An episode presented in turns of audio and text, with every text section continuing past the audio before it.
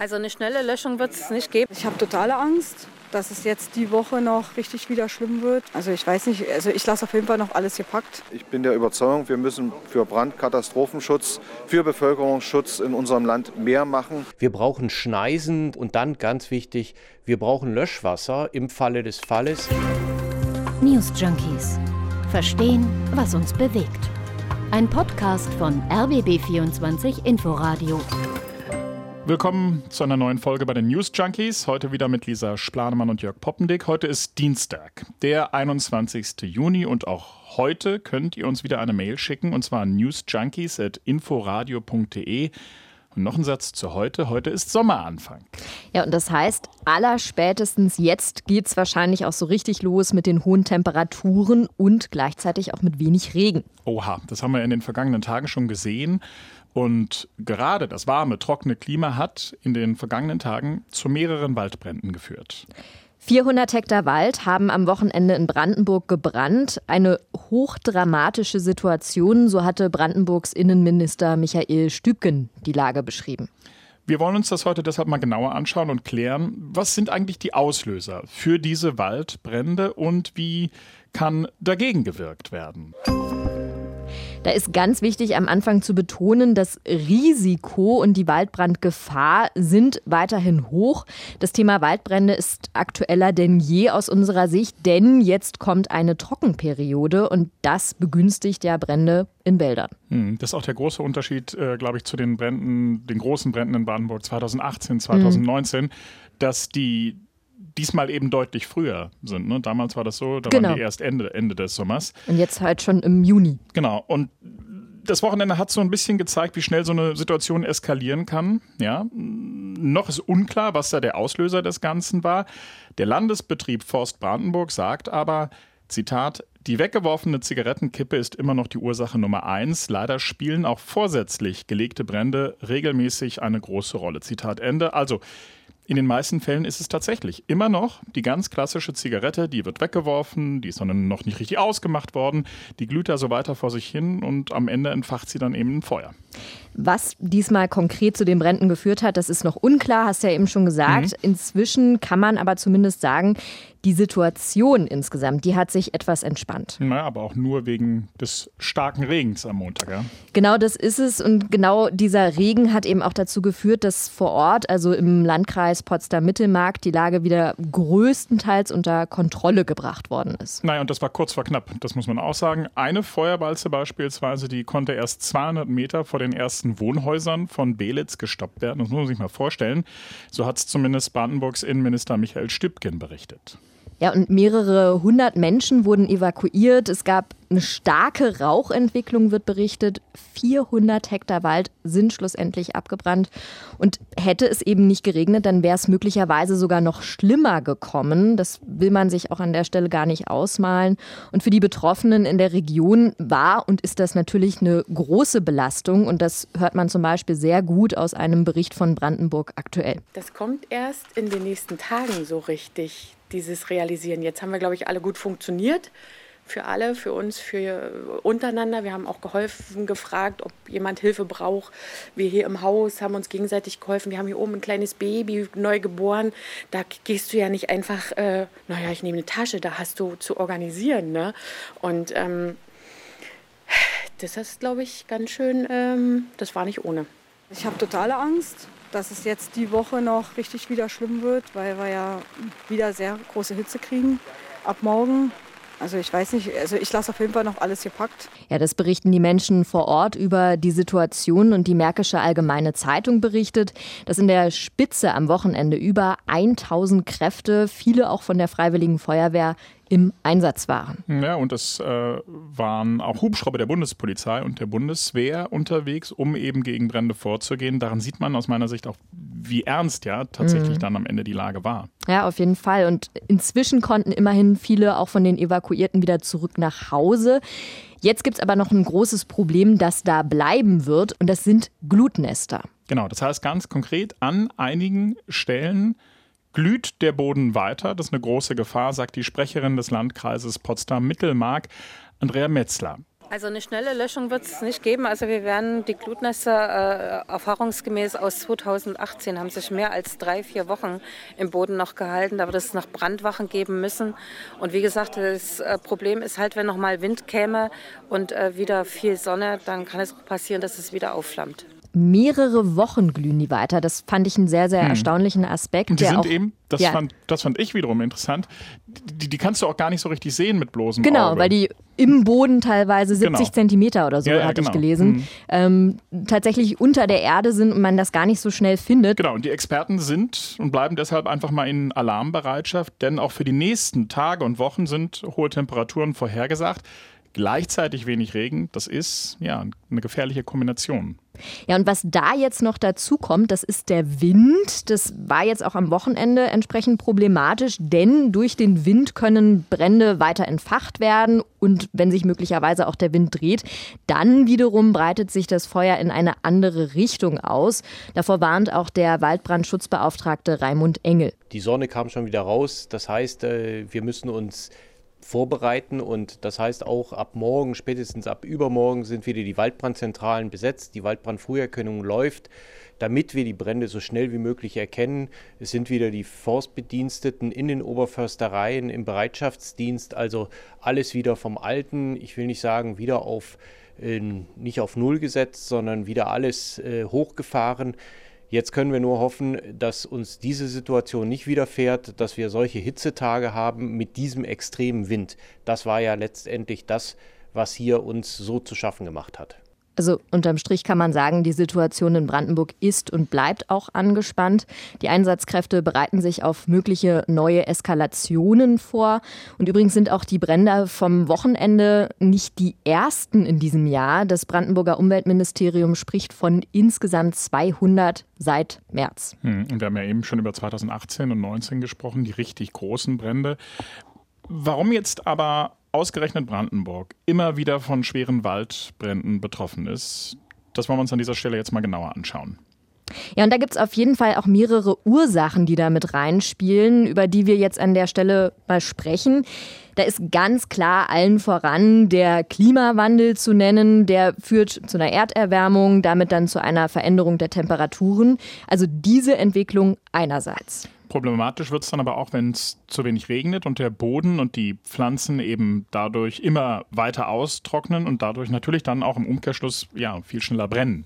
Und da kommen jetzt in Brandenburg mehrere Besonderheiten dazu. Dazu gehört zum Beispiel, selbst wenn es jetzt mehr regnen oder viel regnen würde, dann könnte der brandenburgische Boden wegen seiner Beschaffenheit nicht viel Wasser aufnehmen und nicht speichern. Dann ganz kurzer geschichtlicher Exkurs liegt daran, dass der Boden in Brandenburg sehr sandig ist. Das sei wohl das bekannteste Bodensubstrat in Brandenburg, so erklärt es das Landesamt für Umwelt. Und dass es so viel Sand gibt in Brandenburg. Das ist wiederum darauf zurückzuführen, dass Gletscher in der Eiszeit dieses Material in die heutige Region Brandenburg transportiert haben und da jetzt eben viel Sand vorkommen ist. Also so viel dazu. Der große Sandkasten Brandenburg und dieser, dieser Sandkasten, dieser Sand, der kann eben nicht viel Wasser speichern und ist deswegen für Wälder als Bodenbeschaffung eher ungeeignet, wie Experten das einschätzen. Dazu kommt, Brandenburg gehört zu den trockensten Regionen in Deutschland. Zusammengefasst also, das Bundesland hat viel Waldfläche, kann allerdings nicht viel Wasser speichern. Es wird insgesamt wärmer und das ist immer noch nicht alles, denn Brandenburg hat noch ein weiteres Problem und das sind die Monokulturen. Hm. Ich mag die ja. Ich bin ja Brandenburger und die Kiefer ist ja für mich so ein äh, Stück Heimat. Davon gibt es nun einige in Brandenburg. Die hat sie sieht schön aus, finde ich, aber sie hat auch noch ganz andere Vorteile. Man kann damit eben ruckzuck Wälder schaffen, weil sie eben so extrem schnell in die Höhe schießt. Das hat aber auf der anderen Seite auch ein großes entscheidendes Problem. Durch diese Monokulturen können nämlich Brände sich viel schneller ausbreiten. In einem Spiegelartikel erklärt der Waldbrandexperte Alexander Held das so. Laubholzreiche Mischwälder, sagt er, sind eindeutig weniger brennbar. Wasser werde hier besser gespeichert. Die Biomasse finge einfach weniger schnell Feuer. Und das auch noch mal am Rande beigefügt, Monokulturen sind auch bei Schädlingsbefall wesentlich gefährdeter, weil sich das dann auch entsprechend schneller verbreitet über die Stämme. Die Probleme sieht auch der Landesbetrieb Forst Brandenburg. Der sagt nämlich, Brandenburg mit seinen ausgedehnten Kiefernwäldern, mit dem geringen Niederschlag und leichten Sandböden ist bundesweit das Land mit der höchsten Waldbrandgefährdung. Ein Drittel aller Waldbrände Deutschlands ereignen sich in Brandenburg. Hm. Was sich da bei der Aufforstung in Brandenburg zukünftig ändern wird, kommen wir gleich drauf zu sprechen. Übrigens, haben wir immer noch nicht über alle Probleme gesprochen. Für die Einsatzkräfte am Wochenende gab es noch ein weiteres, eine weitere große Herausforderung. Diese Wälder, über die wir eben gesprochen haben, die sind nicht nur trocken und die haben nicht nur Sand, der kaum Wasser äh, aufnehmen kann. Diese Wälder sind auch noch munitionsbelastet. Und das heißt natürlich für die Einsatzkräfte, das erschwert solche Einsätze zusätzlich. Deswegen kann man ja zum Beispiel auch gar nicht an alle Bereiche rankommen. Hm, das muss man sich mal vorstellen. Also ich hätte, glaube ich, auch äh, Schiss, ehrlich gesagt. Also es, es, brennt und dann musst du auch noch in so einen äh, Wald quasi rein, wo du weißt, irgendwie da, da, da liegt Munition, da liegen noch alte Bomben. Und ich meine, das kommt kommt teilweise noch aus der Kaiserzeit. Das, da liegen Sachen, die immer noch nicht geborgen worden sind. Auch das ist jetzt eine große Aufgabe, vor der Brandenburg steht. Und ja, wo man in der nächsten Zeit einfach Lösungen finden muss. Also, wir sehen, Monokulturen, Munition, die Klimakrise mit Trockenheit und Hitzewellen, das wird uns schon noch eine Weile begleiten und das verunsichert die Menschen auch, haben wir ja eben gehört. Deshalb stellen wir uns ja heute die Frage, ob wir eigentlich richtig aufgestellt sind, wenn es jetzt darum geht, Waldbrände zu vermeiden, zu bekämpfen und auch ja die Menschen zu schützen, denn dass es notwendig ist, haben wir ja gesehen, denn Hunderte mussten ja evakuiert werden. Ja, und da kann man auf jeden Fall sagen, da hat sich in den letzten Jahren viel getan. Das konnte man immer wieder hören und lesen, denn es brennt ja nun auch seit einigen Jahren regelmäßig in Brandenburg und darauf hat das Land entsprechend reagiert. Genau, ab der dritten von fünf Warnstufen beispielsweise werden die zwei Waldbrandzentralen in Brandenburg, die sind in Eberswalde und Wünsdorf besetzt, von denen aus das ganze Land seit 2021 fast flächendeckend überwacht wird und zwar digital. Früher war es so, da sind dann die Mitarbeiterinnen auf hohe Türme in den mhm. Wäldern geklettert und haben geschaut, ob es vielleicht irgendwo brennt. Heute sitzen da einige wenige vor Bildschirmen. Im Land überwachen nämlich 108 Sensoren die Waldflächen mhm. und scannen das Ganze, und zwar im Sechs-Minuten-Takt, bis zu, das muss man sich mal vorstellen, 700 Quadratkilometer können damit erkannt werden. Das sagt der Landesbetrieb Forst Brandenburg. Und diese installierten Kameras, die erkennen Rauchwolken und melden dann quasi automatisch den Ernstfall, also wenn es brennt. Und dieses System ist bundesweit einmalig, ist auch ein Vorzeigeprojekt. Aber das reicht natürlich nicht, denn nach diesen verheerenden Bränden in den Jahren 2018, 19 haben wir ja schon angesprochen, wurden einige Schwachstellen aufgedeckt und an denen dann anschließend auch gearbeitet worden ist. Da ging es dann zum Beispiel um die technische Ausstattung der Feuerwehren und auch Brunnen. Hm, in den vergangenen Monaten wurden, so sagt jetzt die Landesregierung, Speziallöschfahrzeuge für Waldbrände ausgeliefert. 26 von 35 geplanten sind wohl bereits vor Ort, unter anderem in Cottbus, in Rathenow und Kremmen. Gefördert vom Land, da wurde also Geld in die Hand genommen. Und diese Fahrzeuge kamen dann auch zum Einsatz bei den Bränden jetzt am Wochenende und die haben auch tatsächlich einen großen Unterschied gemacht. Das hat der Landrat von Potsdam-Mittelmark, Marco Köhler, im RBB 24 Inforadio erzählt. Also ich glaube, man hat schon deutlich gemerkt, man hat auch gesehen, also technisch in der Ausrüstung der Kameraden und Kameraden gab es einen deutlichen Fortschritt im Vergleich zu vor vier Jahren, aber insbesondere auch die Löschwasserentnahmestellen die in den letzten vier Jahren sich also deutlich vermehrt wurden. Viel mehr Löschwasserbrunnen wo konnten errichtet werden, auch durch die Förderrichtlinien, die es da gab. Also insofern ist die Ausstattung und die Grundsituation besser gewesen als vor vier Jahren. Naja, alles andere wäre ja auch fatal, also wenn sich jetzt gar nichts geändert hätte. Was ich interessant fand und was mir bei der Recherche begegnet ist, ist eine Debatte, eine alte Debatte über eine Staffel von Löschflugzeugen. Es gab vor drei Jahren mal die Idee, eine europäische Staffel an solchen Flugzeugen im Süden Brandenburgs zu stationieren.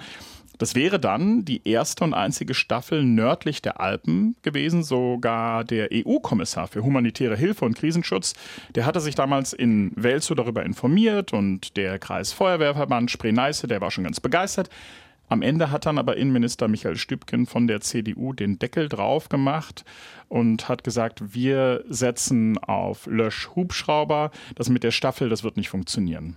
Ja, und zwar, weil die Brandenburger Seen dafür nicht geeignet sind. Das war das Argument, ne? Genau. Also Stübken hat damals gesagt, die Brandenburger Seen, die seien entweder zu klein oder die würden von Menschen genutzt. Du musst dir das mal vorstellen. Also was passiert beispielsweise, wenn da jetzt mehrere mit ihren Stand-up-Paddleboards unterwegs sind auf irgendeinem Brandenburger See und dann kommt so ein Löschflugzeug und die schweben ja quasi nicht permanent darüber, sondern die kommen im Gleitflug, berühren das Wasser, tanken im Flug quasi auf und ja, Löschflugzeug versus Stand-Up-Paddler, schwierig.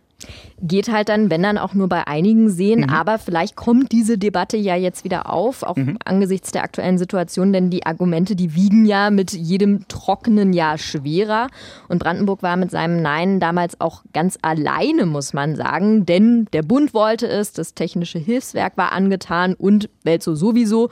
Und obendrauf wollte dann die Europäische Union bis zu 90 Prozent der Anschaffungs- und Wartungskosten übernehmen.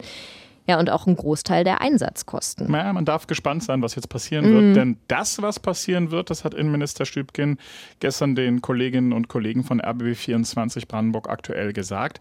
Bei den neuen Fahrzeugen und zusätzlichen Brunnen für Löschwässer wird es wohl nicht bleiben. Was uns jetzt gerettet hat, ist der Regen. Aber äh, darauf können wir auch nicht in jedem Fall setzen. Insofern äh, wird es eine intensive Nacharbeit geben. Ich bin der Überzeugung, wir müssen für Brandkatastrophenschutz, für Bevölkerungsschutz in unserem Land mehr machen. Ich hoffe, dass ihm das nicht irgendwann auf die Füße äh, fallen wird. Aber lass uns mal nach vorne schauen, wenn es darum geht, mehr zu machen. Was muss ich tun, damit wir in unserer Region die ja nun mal zu den trockensten in Deutschland gehört. Also was muss ich tun, damit wir bei künftigen Bränden besser aufgestellt sind? Oder was können wir eigentlich machen, damit es erst gar nicht zu solchen verheerenden Bränden kommt? Und da haben wir bei der Recherche gemerkt, dass man das zweiteilen muss. Und zwar in die Dinge, die jetzt ganz schnell umgesetzt werden können. Also die kurzfristigen mhm. Maßnahmen und dann die Maßnahmen auf der anderen Seite, die lange dauern werden. Da kommen wir dann gleich nochmal drauf zu sprechen. Also was also muss kurzfristig getan werden? Darüber haben wir im RBB mit Brandenburgs Waldbrandschutzbeauftragten Raimund Engel gesprochen.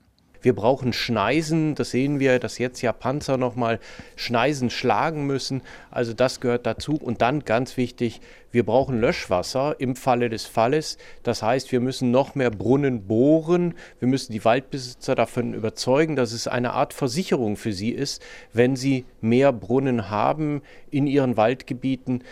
Wir müssen die Waldbesitzer informieren und auch die Forstkollegen darauf einstellen, auf solche Situationen, wie wir sie gerade haben, das heißt Langzeitlagen, Einsätze, die über Tage dauern, auch da müssen wir daraus lernen und die Lehre ziehen, hier gibt es noch was zu tun. Also wir nehmen mit mehr Schneisen, damit dann die, die vom Boden aus löschen sollen, auch dann da schlussendlich hinkommen, wo es dann auch brennt. Das geschieht auch bereits. Es braucht aber außerdem auch weitere Brunnen für Löschwasser und die Feuerwehren müssen besser vorbereitet werden eben auf solche Großlagen. Hm, und auch das gehört zur traurigen Wahrheit dazu. Viele Feuerwehren in Brandenburg sind wohl nicht richtig ausgestattet, zumindest nicht für solche Großeinsätze. Das beklagt jetzt zum Beispiel auch der Deutsche Feuerwehrverband. Und Obendrauf kommen dann auch noch, das kennen andere auch, ähm, aber eben auch die Feuerwehr Personalprobleme. Ja, da haben vor einigen Tagen zum Beispiel die Freiwilligen Feuerwehren im Kreis Märkisch-Oderland Alarm geschlagen, denn da fehlt es eben an Feuerwehrleuten, die dann im Notfall ausrücken können. Die Feuerwehren dort brauchen dringend neue Mitglieder und ganz besonders fehlen da wohl Atemschutzgeräte Träger. Das sind also die Einsatzkräfte, die auch Menschen aus brennenden Gebäuden retten. Ja, nicht ganz unwichtig. Wo wir bei Gebäuden sind, Achtung, jetzt scharfe Kurve, die stehen ja in Dörfern und Städten und auch über deren Schutz wird jetzt nochmal neu verhandelt. Hunderte Menschen mussten ja am Wochenende evakuiert werden. 200 Meter vor Belitz, wir hatten es eben, konnte eine Feuerwalze erst gestoppt werden.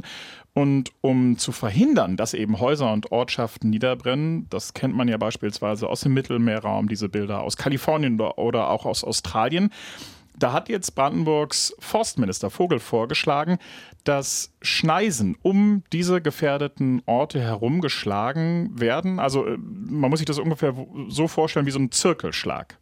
Und dazu, also genau zu diesem Thema, hat sich auch der Landrat von Potsdam-Mittelmark geäußert. Und nach dem, was er am Wochenende erlebt hat, ist er nicht abgeneigt. Na, ich denke, grundsätzlich sollten alle Möglichkeiten auf dem Tisch und man muss sich im Detail anschauen, welche Gefährdungspotenziale es insbesondere für bewohnte Gebiete gibt. Und da sollte man über solche Dinge durchaus diskutieren, was dort machbar ist und was dort sinnvoll ist und was, wie gesagt, ein Gefährdungspotenzial auch für die Bevölkerung ausschließt. Ja, und auch jeder Einzelne muss schlussendlich in diesen betroffenen Gebieten sich umstellen müssen. In so Ländern wie zum Beispiel in Australien ist es nämlich üblich, dass in gefährdeten Gebieten die Familien einen Feuerplan haben, in dem sie dann zum Beispiel genau festgelegt haben, was zu tun ist, wenn es losgehen sollte im Ernstfall. Also dass dann auch Taschen mit dem Nötigsten immer gepackt sind. Dazu kommt dann, dass die Häuser und Gärten vorbereitet werden für den Fall, dass Brände in der Nähe sind und es Funkenflug gibt. Und die Feuerwehr in Australien wirbt beispielsweise auch dafür, Laub zu entfernen, den Rasen zu mähen, kein Feuerholz in der Nähe von Häusern zu lagern. Hm, ich kenne das auch von einem Freund, der wohnt in der Nähe mhm. von, von Adelaide. Ähm, das im Süden Australiens auch eine sehr heiße Region im Sommer. Und der hat so eine Sprinkleranlage auf dem Dach.